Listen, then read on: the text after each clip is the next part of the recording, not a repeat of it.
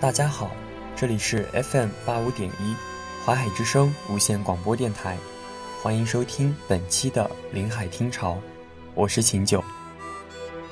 本期节目想给大家推荐的文章是来自曹植小妹的《即便没有被好好对待，我依旧是一个好孩子》。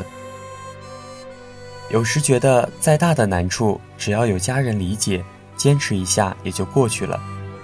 芝麻大点的小事儿，要是家人都不能站在自己这边，才成了压死人的那根稻草。英国评论家戴维·弗罗斯特说：“当你只有一个孩子时，”你就是一个家长，当你有两个孩子时，你就是一个裁判。因此产生的委屈，也让很多人伤心了一辈子。现实生活中，太少父母能真正做到一碗水端平，一直被牺牲的孩子却最孝顺。最近被姚晨新剧《都挺好》戳中，她饰演苏明玉，出生在一个极度缺爱的家庭。母亲在任何事上都偏袒大哥和二哥，他一看见儿子就笑逐颜开，唯独对女儿冷言冷语。懦弱的父亲只看母亲脸色，总是以上厕所为由逃避家庭纷争。他不偏袒两个儿子，却也没帮明玉说过一句话。在这样的家庭里，他几乎没有感受过温暖。心中的恨与不甘都是日积月累中攒出来的。妈妈夹起鸡腿放到老二、老大碗里，对明玉不管不问。原本一家人住在楼上楼下，自己有自己的房间。大哥考上了斯坦福，为了凑生活费，母亲卖了明玉的那间屋子，让快要高考的他和爸妈住在一起。二哥想出去旅游。母亲二话不说，答应给他两千块。明玉成绩好，想报名培训班考清华，需要一千块。妈妈却说，女孩子不需要读太多书。争执中还动手打了他。还没有赚钱能力的明玉只能妥协。仗着母亲疼爱，二哥平时喜欢欺负明玉，一次次反抗无效，明玉只有顺从的份儿。在母亲的安排下，他放弃清华。上了免费的师范大学，每个星期只拿一些生活费。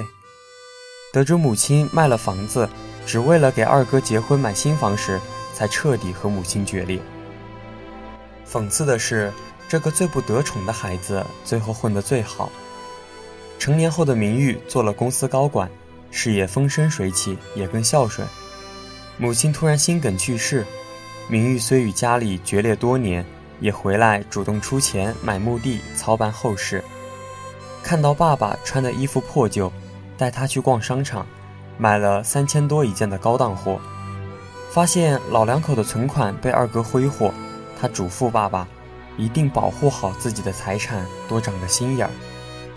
但他不知道的是，父亲的确担心自己仅剩的几万块钱又被啃老的二儿子搜刮去。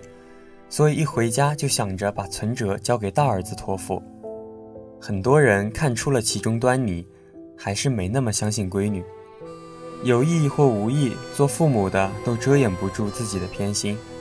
恃宠而骄的孩子认为父母的给予是理所应当的，只知道索取；越不被爱的孩子越想在行动上表现自己的孝顺，期望得到哪怕是父母一点的关心和表扬。原生家庭里，父母的重男轻女让明玉陷入深深的矛盾。他虽然表面强硬，其实十分渴望被爱，即使有憎恨，在家人需要的时候也还是会心软。他是真的在意家人，所以被二哥出言重伤后，他表面冷漠，愤而离去，转头就躲进车里，脑海里不断回想着那些刺耳的话。不满、委屈一起袭来，他在过去的痛苦与如今的无奈中反复拉扯，无所适从，拼命用行动证明自己是值得被爱的，竭力讨好，换取他们片刻的回应，明知无法抹平一身的伤。就像小时候的明玉，在听到爸爸说母亲知道自己错了，让他回家吃饭时，他会满眼期待的反问：“真的？”可人性的真相总是让人心寒。偏心是常情，一直偏心是病态。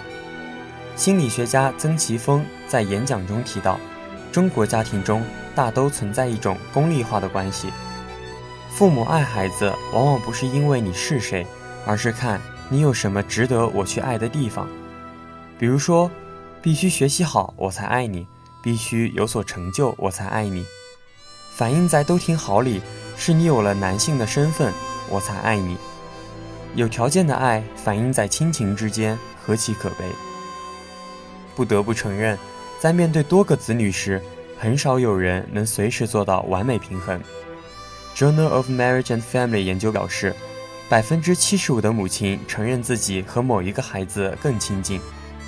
偏爱确实普遍存在，只是长期偏爱某一个，忽视另一个，就是病态。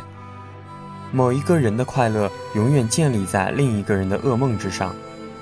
都挺好，才播了几集，许多观众已经开始担心，这部剧会不会又是一个明玉原谅家人，最后全家和美生活的 happy ending？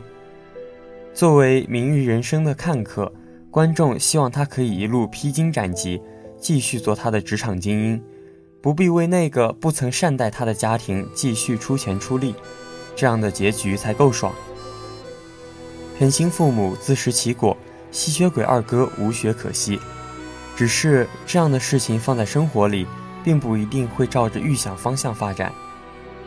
即便剧中的明玉已经活出了自己的人生，也无法彻底摆脱原生家庭的羁绊。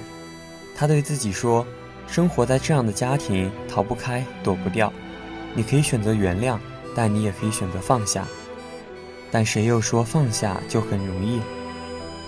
在现实中，是否要原谅偏心的父母，与过去和解？”并不存在应不应该，只有愿不愿意。一个朋友讲过他妈妈的故事，因为是老大，从小就被送到奶奶家养着，长大回家，爸妈对他的感情自然不如从小就养在身边的弟弟妹妹。但如今他经常回去看自己的父母，为家里出钱出力，甚至比弟弟妹妹都卖力。母亲住院了，他也是贴身伺候的那一个。哪怕爸妈还总是把钱和好吃的藏起来，哪怕爸妈依然对他感情淡漠，他还是坚持做孝顺女儿。有人把这种行为称为被偏爱的有恃无恐，被忽略的忠心耿耿。朋友问他妈妈：“你图什么呢？”他的妈妈说：“母女一场，他只是要做到问心无愧，不留遗憾。即便没有被好好对待，我也还是一个好孩子。”一个人已到中年，说出这话的时候，不知心里藏了多少苦头。一个人无法选择他的原始家庭，但可以决定心往何处去。毕竟，不懂那种苦，就不能逼谁原谅。唯一重要的是在当下的人生中，找到自己的方式，处理曾经的不满与怨恨。没谁就该大度体谅，毕竟。有些痛注定要伴随一生。